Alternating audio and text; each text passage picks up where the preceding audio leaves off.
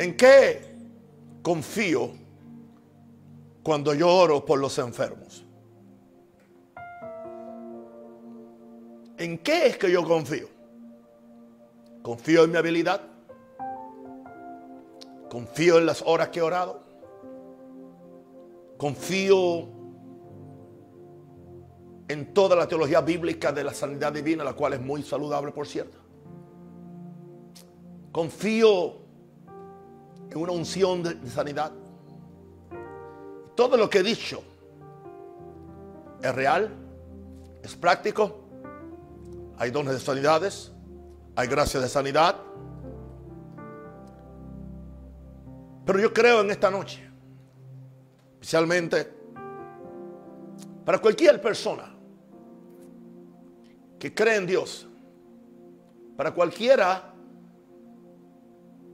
que tiene la disposición de atreverse a orar por los enfermos. Porque Jesús nunca dijo que estas señales le siguen a los apóstoles, pastores o evangelistas. Jesús dijo, estas señales le siguen a los que creen. Y hay cinco cosas en las cuales yo confío cuando yo oro por los enfermos. Sea que ore en público, sea que ore en privado. Y en lo primero que yo confío para orar por los enfermos es en que hay un pacto de sanidad. Pacto es un contrato. Pacto es un compromiso. Pacto es un juramento basado en una promesa.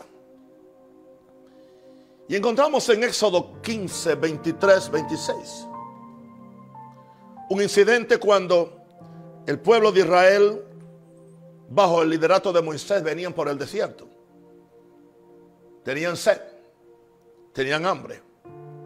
Pero cuando llegaron a Mara, dice Éxodo 15, 23, no pudieron beber las aguas de Mara porque eran amargas. Por eso le pusieron el nombre de Mara. Entonces el pueblo murmuró contra Moisés y dijo, ¿qué hemos de beber? Y Moisés, como un pastor sabio, no discutió con la gente, no maldijo a nadie, clamó a Jehová. Ahí no dice lo que clamó porque la Biblia no dice todo. Posiblemente le presentó la necesidad del pueblo, la sed. Posiblemente le presentó la condición de las aguas. No sé qué le pidió a Dios, pero lo importante es lo que Dios le contestó. Y Moisés clamó a Jehová y Jehová le mostró un árbol. Póngase usted en el caso de Moisés, conociendo al Dios que arrodilló a Faraón con todo su ejército y que abrió el mar rojo y que salieron con grandes señales y milagros. Y Jehová le dice que haga algo tan aparentemente natural o insignificante. Dice, le mostró un árbol. Un árbol. Prepárate que a veces Dios para sanar hace cosas fuera de lo convencional y normal. Y Jehová le mostró un árbol y lo echó en las aguas. Y las aguas se endulzaron. ¿Usted puede explicar eso? No hay explicación. La fe no se explica, la fe se cree. ¿Qué tiene que ver un árbol con endulzar unas aguas amargas? Estamos hablando posiblemente de un, un buen cuerpo de agua. Y un árbol que echaron endulzó el agua.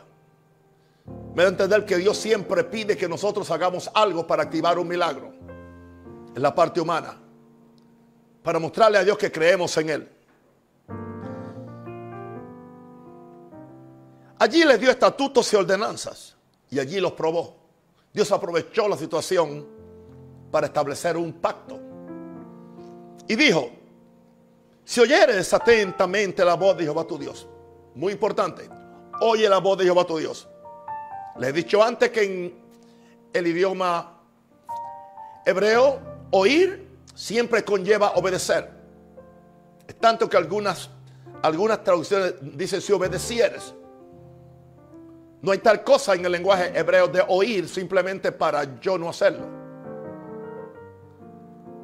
Si oyeres o si obedecieres atentamente la voz de Jehová tu Dios. Es lo primero, porque la fe viene por el oír. Segundo, hicieres lo recto delante de sus ojos. Ahora cambias tu conducta. Y tercero, si dieres oído sus mandamientos otra vez y escuchas sus mandamientos. Gloria a Dios. Cuarto, y todos sus estatutos, las reglas que Él te ha mandado. Y Dios no puede mentir. Ninguna enfermedad de las que envía a los egipcios te enviaré a ti. Indicando esto, que prácticamente la enfermedad no es la herencia del pueblo de Dios, del pueblo del pacto. Es la, herencia de los egipcios. Es la herencia de los enemigos de Dios. Y aquí Dios por primera vez se añade un nombre a su nombre. Porque yo soy Jehová. Por, por, cierto que ya en yo soy está el nombre Jehová. Pero Dios es enfático, repetitivo. Yo soy Jehová. Rafa. Nosotros vemos hoy la palabra sanador, pero es Rafa. Yo soy Jehová quien sana. Yo soy tu sanador.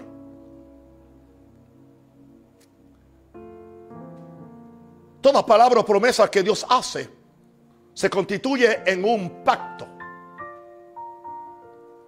Y es la primera vez que Dios, no es la primera vez que Dios sanó, porque ya había sanado personas.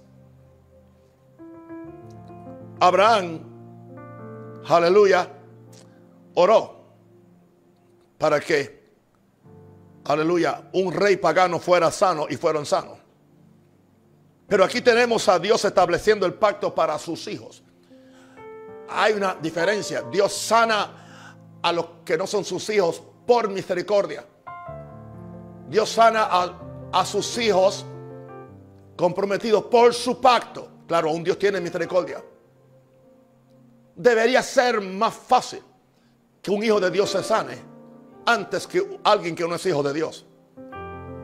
Pero muchas veces estamos viendo que lo contrario, que es más fácil muchas veces que la gente hambrienta del mundo se sane y no alguien que ha estado en la iglesia por tanto tiempo. Hoy Dios nos dice, yo soy Jehová tu sanador. Mírame a mí para ser sanado. Aleluya. Las aguas de mar estaban amargas, estaban enfermas y el pueblo no podía beberlas. Dios le muestra un árbol a Moisés que echó en el agua para sanar las aguas. ¿Por qué un árbol? ¿Por qué un árbol? En el monte Calvario estaba una cruz, un madero, emblema de afrenta y dolor. Antes que, que, que aquel lugar de castigo fuera una cruz, había sido un árbol. Cortaron ese árbol Nunca pensó el, el aserrador o el que cortó el árbol que ese árbol iba a ser responsable de la sanidad de toda una humanidad. Y que desde ese árbol saldría la fuente de vida, la fuente de salud. No el árbol por sí solo, pero el árbol, el madero, por quien colgó en esa cruz. Y ese árbol de la cruz endulza las aguas de la humanidad. Y ese árbol de la cruz trae, en ese árbol de la cruz está sellado, que ahora Dios dice, yo soy Jehová tu sanador. Por eso dice la Biblia en Isaías 53, más él herido fue por nuestros pecados, fue molido por nuestras rebeliones. El castigo de nuestra paz fue sobre y por su llaga fuimos nosotros curados.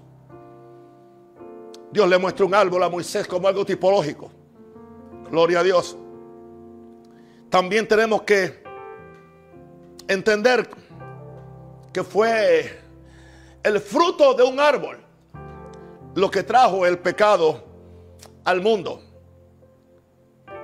El fruto que colgó en el árbol en el Edén fue lo que causó que la mujer pecara al, comer el, fruto prohibido. Pero ahora el árbol que, que estaba en el Gólgota, en el Calvario.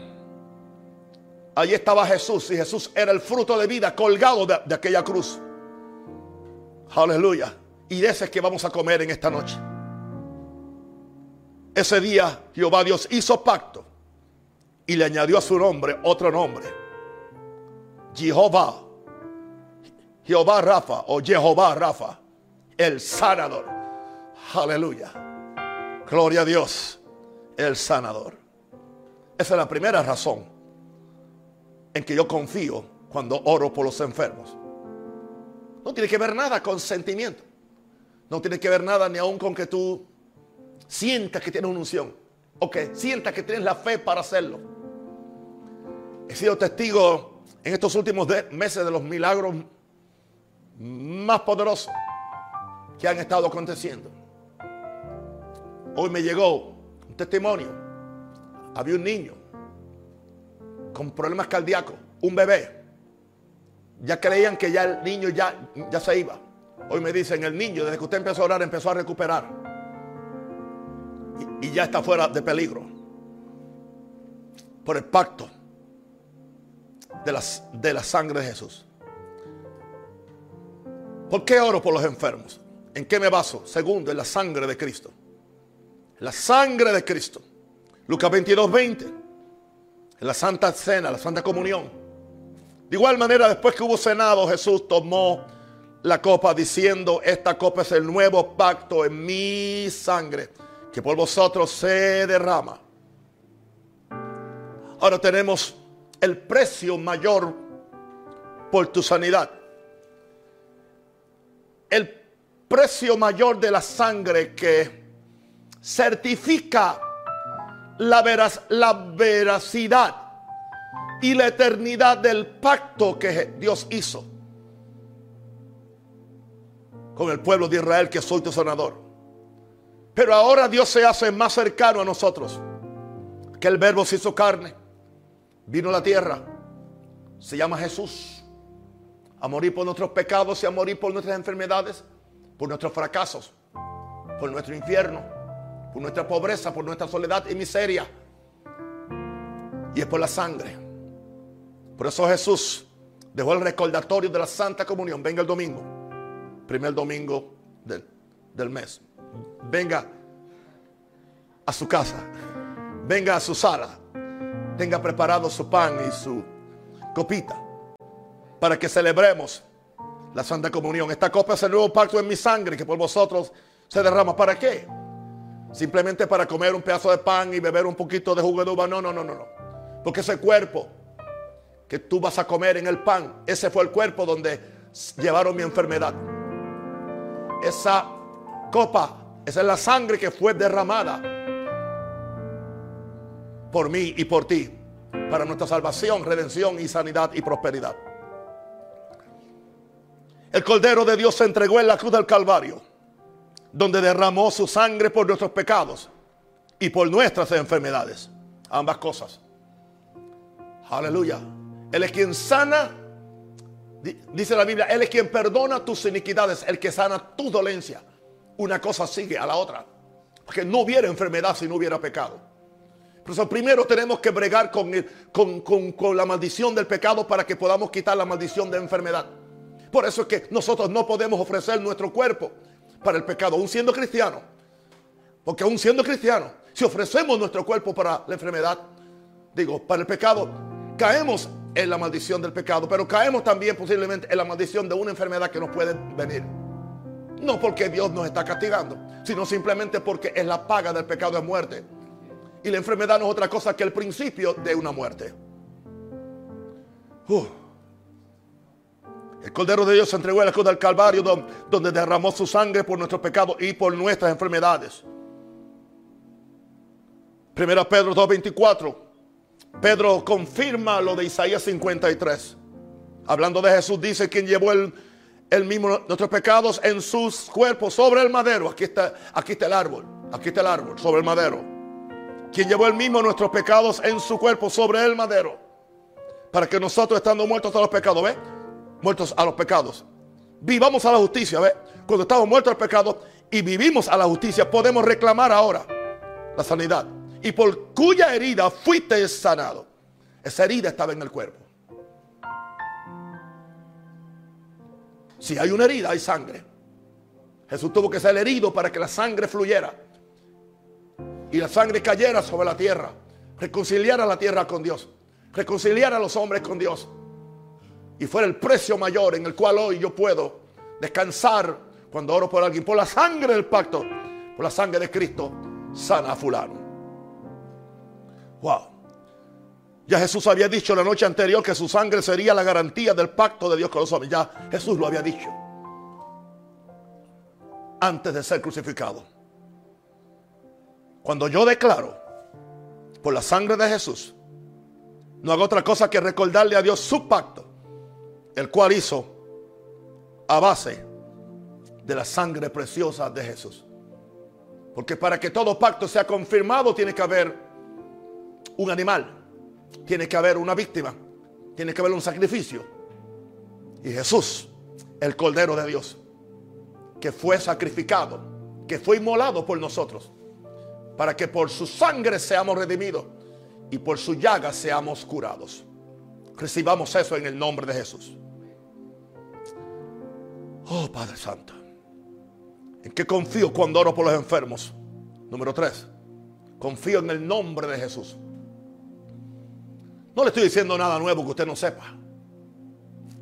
Pero es fresco. Es maravilloso. Es milagroso. Es sobrenatural. Marcos 16, 17 al 18. estas señales seguirán a los que creen. En mi nombre echarán fuera demonios. En mi nombre hablarán nuevas lenguas. En mi nombre tomarán en las manos serpientes. Y si bebieren cosas mortíferas no les hará daño. En mi nombre sobre los enfermos pondrán sus manos y sanarán porque haya en mi nombre. Porque el nombre es para hacer todas esas señales. Gloria a Dios. Hay circunstancias como las que estamos ahora donde yo no puedo poner la mano sobre los enfermos. Pero tengo otros medios para yo poder enviar la fe de Dios y la unción de Dios para sanarte. Jesús nos dejó el poder legal de usar su nombre en su ausencia. Yo puedo usar el nombre en la ausencia. Él nos dejó. Es un poder legal, es un poder notarial. En inglés, power of attorney. Jesús nos dejó el nombre. Con ese nombre yo voy. Aleluya. Alguien me da un, me da un cheque por 5 millones de, dólares. Juntamente con ese cheque me da una, una, una, una, una carta notarial del hacendado, del multimillonario. Y ahí también pone abajo su teléfono personal para que cuando yo vaya al banco, aleluya, está ahí una declaración jurada por un notario o por un abogado. Pero en caso de que no me crean, está el teléfono personal del millonario. Que por cierto el banco lo conoce porque tiene los millones en ese mismo banco. Y cuando yo presento eso, él nunca fue al banco. No tenía que ir. Aleluya. En otras palabras, Jesús no tiene que venir en persona. Pero Él nos entregó un cheque en blanco. En mi nombre. En mi nombre. En mi nombre. Yo declaro que aún mientras yo predico, toda esa, esa lista larga que me mandaron, y voy a ir uno por uno, están siendo sanados por el poder de Dios. Porque es la voluntad de Dios. Ese nombre es respetado en tres mundos, los cielos, la tierra y debajo de la tierra. Dice, que a Jesús se le dio un nombre que es sobre todo nombre para que en el nombre de Jesús se doble toda rodilla. Los ángeles en el cielo se, se doblegan ante la mención de ese nombre. Los millones de creyentes que están ya en el paraíso se doblegan ante ese nombre. En la tierra, los hombres endemoniados tienen que doblegarse. Gloria a Dios. Aleluya. Debajo de la tierra, los ángeles que están encadenados en, el infierno y las almas que están en los infiernos tienen que doblegarse a ese nombre. El cáncer tiene que doblegarse. El COVID-19 tiene que doblegarse. Aleluya. El cáncer tiene que doblegarse. Toda enfermedad tiene que doblegarse. La pobreza, la miseria. Porque es el nombre de Jesús. No, no estamos usando el nombre de Jesús como una pata de conejo para la buena suerte. El nombre de Jesús se usa con revelación y en sumisión Y teniendo un poder notarial y legal que Dios me ha dado, porque me confío usar su nombre. La mención del nombre con revelación trae la manifestación de la persona para sanar al enfermo. Eso indica que Jesús viene en persona, viene en espíritu porque yo no, no lo veo. Yo lo cargo Él, Él está en mí. Pero además está el Espíritu Santo haciendo real la presencia de Dios. Pedro y Juan tuvieron un gran milagro. Sanaron el cojo, el hermosa. Y él explicó a la gente cómo es que pasó eso. Porque un verdadero predicador o evangelista no quiere ninguna gloria, ninguna honra. Y no quiere que el pueblo se confunda creyendo que nosotros lo hemos hecho. Hechos 3.15 al 16 dice, y mataste al autor de la vida, le está hablando a la concurrencia, a quien Dios ha resucitado de los muertos, de lo cual nosotros somos testigos, tenemos testimonio. Y aquí viene la clave, y por la fe en su nombre, y por la fe en su nombre, no por la fe en Pedro, no por la fe, no por la fe en lo que sienta, no por la fe en lo que estoy haciendo. Muchas veces los milagros más grandes sucedido sin que tengan ningún sentido de unción o de sentimiento. Y por la fe en su nombre, a este que vosotros veis y conocéis, le ha sido confirmado su nombre. O sea, Dios usa su nombre para confirmar el nombre. ¿Y qué, ¿Y qué es lo que confirma la sanidad? Que el que carga el nombre está vivo. Que no está clavado en una cruz, que no está escondido en una tumba, que está sentado a la dieta del Padre, pero también está aquí por medio del poder del Espíritu Santo. Iglesia, necesitamos más milagros. Necesitamos más manifestaciones del nombre de Jesús sanando gente para que el pueblo crea. Y por la fe en su nombre, este que vosotros veis y conocéis, le ha confirmado su nombre. Y la fe que es por él, ve, la fe que es por este nombre, la fe que es por Jesús, el dueño del nombre, le ha dado a este esta completa sanidad en presencia de todos vosotros.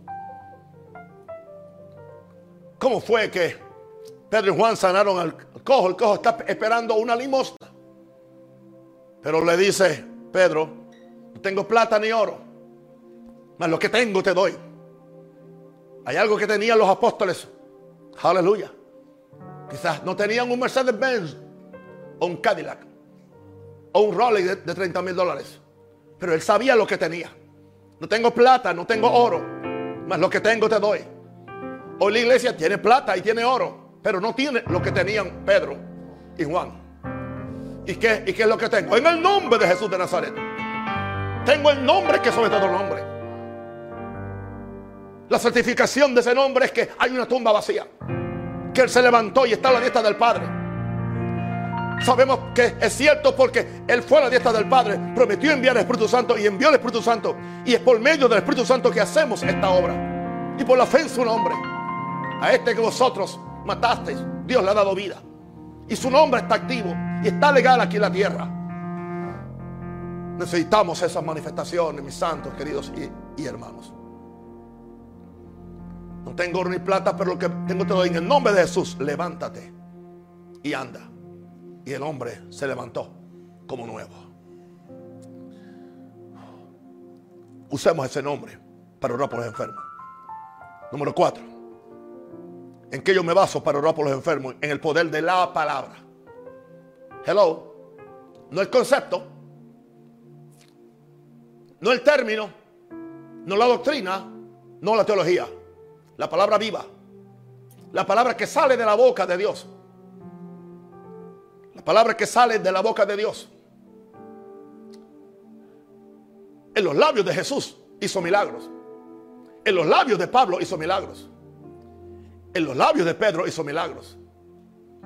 ¿Puede hacer milagros en los labios nuestros? Claro que sí. Aleluya. ¿Pero por qué?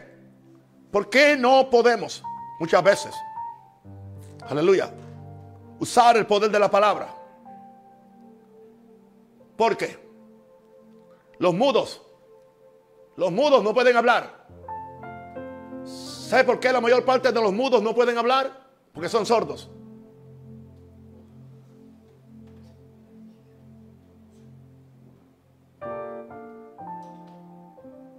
Dice, ¿quién es sordo sino mi siervo? Dice la Biblia. ¿Por qué no pueden hablar los predicadores? Porque están sordos, no están oyendo a Dios. Así que son sordos mudos. pueden hablar, balbucear, saben la teología, saben la doctrina, pero no, no. Yo, yo estoy hablando de hablar el lenguaje del cielo, de hay algo, hay, hay algo cuando podemos oír a Dios. Y entonces podemos hablar lo que Dios está diciendo con nuestra propia voz. Y nuestra propia voz se convierte en la voz de Dios en la tierra. Por toda la tierra salió su voz y hasta el extremo del cielo sus palabras. Esto es real. Esto es muy real. En el poder de la palabra. Salmo 107, 19 al 21. Pero clamaron a Jehová en su angustia y los libró de sus aflicciones. Clamaron a Jehová. Y estamos hablando del antiguo pacto, hermano. Y los libró de sus aflicciones. ¿Y qué dice? Envió su palabra, envió su palabra. Y, todavía Cristo no había nacido, todavía Cristo no había muerto la cruz, todavía el pacto de sangre de Cristo no se había certificado. Pero aún así Dios desde el cielo envió su palabra. Y lo sanó. Y lo libró de su ruina, ya que la enfermedad trae ruina. Alaben la misericordia de Jehová y su maravilla para con los hijos de los hombres. Esta es la palabra de Dios. Hablemos de la palabra de Dios que trae su poder destructivo y creativo. Eh, escúchame bien, la palabra de Dios puede construir o puede destruir. Destruye todo lo negativo, todo lo que es maldito. Pero construye todo lo que es bueno, todo lo que es maravilloso, todo lo que ayuda a la gente. En la misma boca. Y tanto así, las palabras tienen las mismas consonantes. El alfabeto es muy corto, o sea, no son tantas palabras, son las mismas. ¿Qué es lo que hace la diferencia? Aleluya. ¿Cuál es el contenido de, esas palabras? ¿De dónde vienen esas palabras? Aleluya. Así que yo puedo usar la palabra de Dios en mi boca para destruir las obras del diablo. Echar fuera el demonio. Para destruir el, el demonio del COVID que está atacando a muchos que están en, en mi lista en esta noche para destruir el, la raíz de toda esa enfermedad de los que me escribieron. Yo destruyo eso en el nombre de Jesús por la palabra de Dios. Envío la palabra. Y yo maldigo esa enfermedad. Y yo maldigo ese COVID. Tengo esa autoridad para destruirlo. Y después tengo la autoridad para entonces traer la sanidad y la reconstrucción por la palabra. La misma palabra que destruye, la misma palabra que construye. Bendito el nombre del Señor. Ahora la misma palabra que trajo luz a las tinieblas y orden al caos de Génesis 1.12. Trae la luz de la voluntad de Dios para sanar. Y el orden del poder de Dios para quitar, quitar el caos de la enfermedad y traer la restauración de la sanidad o la salud. El principio es el mismo. Sea la luz. La luz trae sanidad y la luz trae orden. Cuando la boca de Dios está, cuando la voz de Dios está en tu boca, la misma autoridad de Jesús se hace presente para ordenar la sanidad. Tú puedes hacerlo. Damos un ejemplo de Jesús. Y lo hizo como hombre, no como Dios. Mateo 8, 5 al 10. Entrando Jesús en Capernaum, vino a él un centurión rogándole y diciendo, Señor, mi criado está postrado en casa, paralítico, gravemente atormentado. Jesús le dijo, yo iré y le sanaré. Respondió el centurión y dijo, Señor, no soy digno de que entre bajo mi techo. Solamente di la palabra y mi criado sanará. Veamos la fe y la revelación que tenía este hombre de lo que es la autoridad en el mundo. Y él no conocía autoridad espiritual. Él conocía la autoridad de su rango bajo la autoridad de César. Pero él entendió la autoridad espiritual usando como ejemplo la, autoridad, aleluya, natural. No, entre bajo mi techo. Di la palabra y mi criado sanará. Porque también yo soy hombre bajo autoridad, ¿ves? Y tengo bajo mis órdenes soldados. Y digo a este va y va. Y al otro ven y viene. Y a mi siervo hace esto y lo hace. En otras palabras, yo sé quién tú eres. Yo estoy bajo el control de César, el emperador de Roma, pero tú estás bajo el control del rey del universo. En la misma forma que como yo obedezco a César, mis soldados se someten a mí.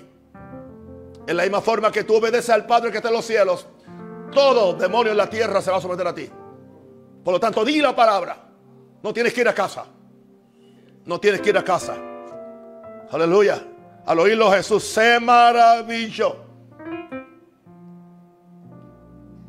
Ningún miembro de la iglesia maravilló a Jesús de la iglesia judaica. Solamente creo que habla dos veces que Jesús se, maravilló y en los dos casos eran gentiles. La mujer cananea que tenía su hija endemoniada y que Jesús le llamó perrilla. Y a este hombre que era un opresor del imperio romano. Él era de las tropas de ocupación.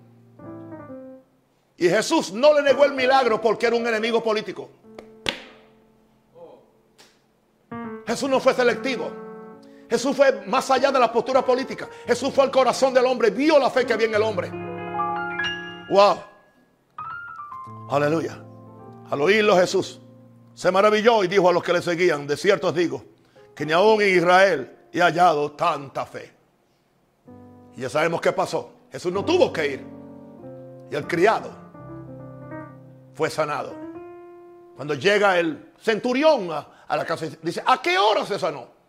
Dice, a tal hora empezó a mejorar. Él dijo, a esa misma hora fue que el Maestro Jesús dijo, dijo la palabra. Indica esto. Entiendan esto, mis queridos. Yo no puedo imponerle manos, pero yo puedo enviar la palabra. Y la palabra es un espíritu. Y la palabra puede llegar a donde ustedes. Dios me ha usado a mí un sueño para estar en el sueño de una persona y sanar a gente en un sueño. Yo estoy en mi cama reposando. Y he salido en mi espíritu para ir a sanar a alguien. Pero en esta noche yo estoy enviando la palabra de Dios. Por eso ya, antes de orar, presenté la palabra muy categorizada, muy, muy específica de cuál es la voluntad de Dios y cómo es, en qué base lo hacemos esta oración. Esto, esto no es magia. No estamos tratando de, de hacer algo a ver cómo le pega. No, no, no, no, no. Esta es la palabra de Dios y gente va a ser sanada. Yo no creo que Dios me mande a hacer un culto de, sanidad y después Dios se esconda o que Cristo pierda su poder. Poder de Dios, poder de Dios, poder de Dios. Aleluya. ¿Y qué me falta? ¿Qué me falta para yo basarme? O algo muy importante. La fidelidad de la intercesión de Jesús. La fidelidad de la intercesión de Jesús. Quiero que me escuchen bien, queridos. Hebreos 4:15. Porque no tenemos un sumo sacerdote que no pueda compadecerse de nuestras debilidades, sino uno que fue tentado en todo según nuestra esperanza, pero sin pecado.